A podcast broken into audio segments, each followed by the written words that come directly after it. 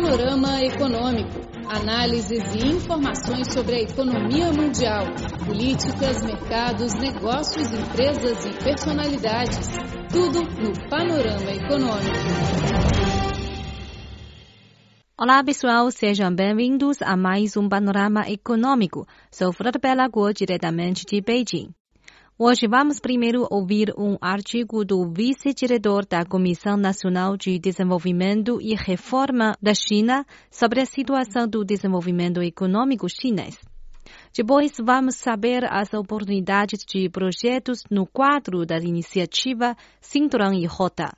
E por fim, ainda teremos um comentário sobre a corte de encargos empresariais da China. Bem, fiquem ligados o panorama econômico está começando.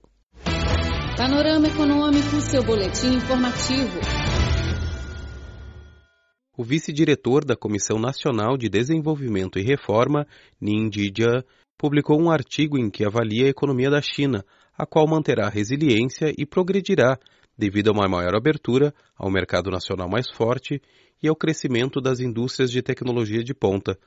O texto foi publicado na mais recente edição do Secretary Work, um periódico sob a supervisão do Gabinete Geral do Comitê Central do Partido Comunista da China. O desenvolvimento econômico do país, nos últimos 40 anos, foi conquistado graças à abertura da economia, entre outros fatores. Apesar de um declínio acentuado no investimento internacional no mundo, em 2018, o uso real de capital estrangeiro pelo país atingiu 134,97 bilhões de dólares, um aumento de 3% em relação ao ano anterior. A China assinou 17 acordos de livre comércio com 25 países e regiões e tem outros 13 acordos em negociações. A forte demanda nacional se tornou um importante motor da economia chinesa ou até da economia mundial. O país conseguiu crescer a uma velocidade anual de 6,6% no ano passado, com o consumo contribuindo com mais de 76% para o seu crescimento. O consumo do país é cada dia mais importante para seus parceiros comerciais. A China foi o segundo maior importador do mundo depois dos Estados Unidos entre 2012 e 2017 e se tornou a maior parceiro comercial de mais de 120 países e regiões. Ningjidia espera que o consumo doméstico da China seja ainda maior, devido ao aumento das rendas das famílias, ao melhor ambiente e à melhor qualidade dos produtos. O país também está se tornando um participante mundial cada dia mais importante na economia de inovação.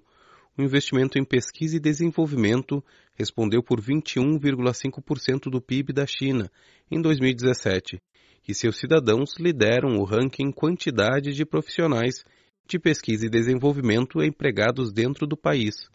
A China se tornou uma das regiões com rápido desenvolvimento em indústrias de alta tecnologia. No ano passado, a produção de veículos de nova energia saltou em termos anuais para 40,1%, de fibra ótica para 23% e de televisões inteligentes para 18,7%. O aumento em inovação também levou a mais solicitações de patentes dentro da China. De fato, o país se manteve no primeiro lugar em termos de solicitações de patentes por sete anos consecutivos, até o final de 2017.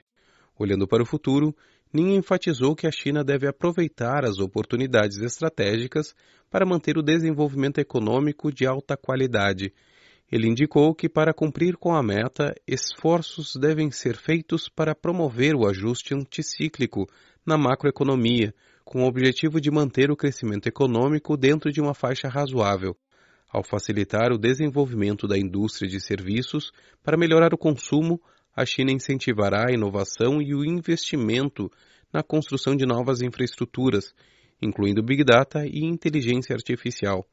Além disso, o país também aprofundará a reforma estrutural do lado da oferta para criar nova dinâmica de desenvolvimento, acelerar a modernização industrial, impulsionar o desenvolvimento regional coordenado e avançar na abertura integral.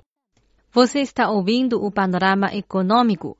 Acabou de ouvir um artigo sobre a situação de desenvolvimento econômico do país. As autoridades chinesas anunciaram recentemente os planos para mais projetos de cooperação internacional com países ao longo da iniciativa Cinturão e Rota. Ouça a reportagem. Wang Xiaolong é o diretor-geral do Desenvolvimento de Assuntos Econômicos Internacionais do Ministério das Relações Exteriores chinês. Ele disse que o novo plano é uma continuação dos vários projetos de cooperação internacional lançados com a iniciativa Cinturão e Rota, desde que foi iniciada em 2013.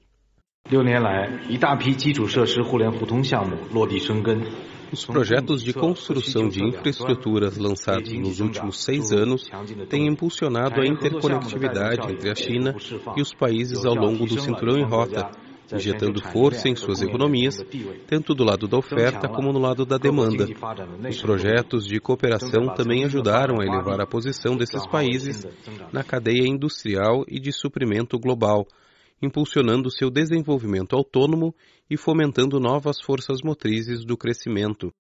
Alguns dos projetos foram destacados em um seminário realizado em Zhengzhou, capital da província de Henan, no início de março.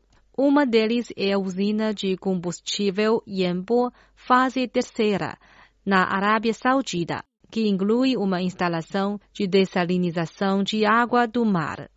A usina está sendo construída pelo SEPCO terceiro, com sede na província de Shandong, uma subsidiária da Power China. O diretor de negócios da empresa no exterior Zhu Lintao disse que sua empresa está chefiando um grupo internacional. O projeto envolve uma empresa de consultoria alemã, uma empresa de design espanhola que projeta a usina de energia e o conglomerado General Electric norte-americano, que fornece os geradores elétricos. Alguns fornecedores alemães também nos fornecem ventiladores de tiragem. Os equipamentos de dessalinização de água do mar são fornecidos pelo grupo Dosan da Coreia do Sul. A Power China atua como coordenadora do projeto. A primeira unidade da usina já começou a produzir vapor de baixa pressão a uma fábrica de água na cidade saudita de Medina, que está ajudando a garantir o abastecimento de água constante para o segundo município mais importante do país. Uma vez que opere totalmente o projeto, deve prover água potável para cerca de 400 mil pessoas. Outro projeto destacado no seminário de Zhengzhou é a ferrovia de Bitola Padrão Mombasa, Nairobi, no Quênia. Construída e financiada pela China, inaugurada em maio de 2017. James Seeley é responsável por negócios e operações comerciais com a Corporação de Ferrovia do Quênia, que agora está no controle da operação ferroviária. Once upon a time, it took 12 hours or so Antigamente, a viagem de 450 quilômetros entre Nairobi e Mombasa demorava 12 horas, mas agora leva em média pouco mais de 4 horas e temos o prazer de informar que já transportamos mais de 2,6 milhões de passageiros. Agora o serviço tornou-se um modo de transporte popular e procurado por muitos viajantes no Quênia. Zhou Xiaofei, vice-secretário-geral da Comissão Nacional de Desenvolvimento e Reforma, disse que vai criar mais oportunidades para países terceiros através da expansão de projetos de cooperação internacional no quadro da iniciativa Cinturão e Rota. A forte capacidade de construção e indústria da China deve ser combinada com as vantagens dos países desenvolvidos, incluindo equipamentos avançados, serviços profissionais, experiência de gestão e habilidades de angariar fundos. Isso irá ajudar e atender à demanda dos países em desenvolvimento para projetos de melhoria em urbanização e industrialização e deve também ajudar a desenvolver novos mercados nesses países, o que criará benefícios mútuos e cooperação ganha-ganha. Você está ouvindo o Panorama Econômico. Sou Flor Pelago, diretamente de Beijing. A seguir, teremos o comentário intitulado corte de encargos corporativos sem precedentes mostra a determinação chinesa em estabilizar crescimento. Panorama Econômico, seu boletim informativo. Enfrentando situações rígidas e complicadas no país e no exterior, a China prometeu cortar encargos corporativos em quantia recorde para estabilizar o crescimento e trazer benefícios a um grupo mais amplo de empresas e pessoas. O relatório de trabalho do governo, apresentado pelo Premier Li Keqiang na abertura da sessão legislativa anual realizada em março, aponta que foram feitos cruciais cortes de impostos em taxas em um total de 1,3 trilhão de yuans em 2018.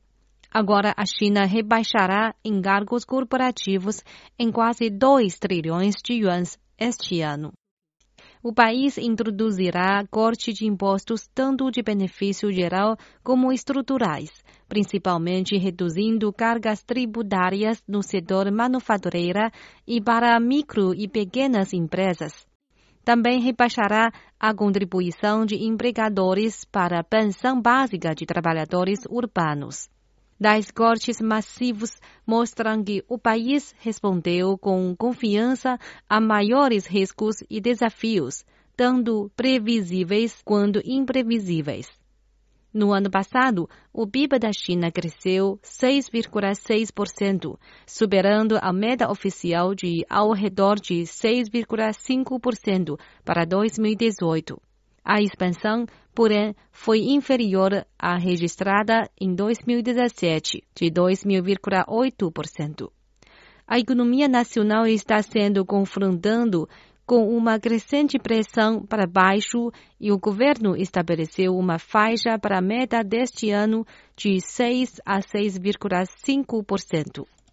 O primeiro-ministro chinês salientou no relatório de trabalho governamental que a China tem a vontade impalável, a habilidade necessária para superar as dificuldades e os desafios de qualquer tipo. Ele afirmou que os fundamentos econômicos são firmes e permanecem firmes por longo prazo. Os cortes massivos de encargos corporativos, junto com outras políticas e medidas especificadas no relatório de trabalho do governo, destacam essa vontade e habilidade e ajudarão a garantir expectativas estáveis, além de crescimento sólido e ajustes estruturais. A China está tornando sua posição clara de que nunca permitirá que o desempenho econômico deslize fora da faixa apropriada. Enquanto isto, os benefícios de reforma e desenvolvimento devem ser compartilhados de forma extensiva.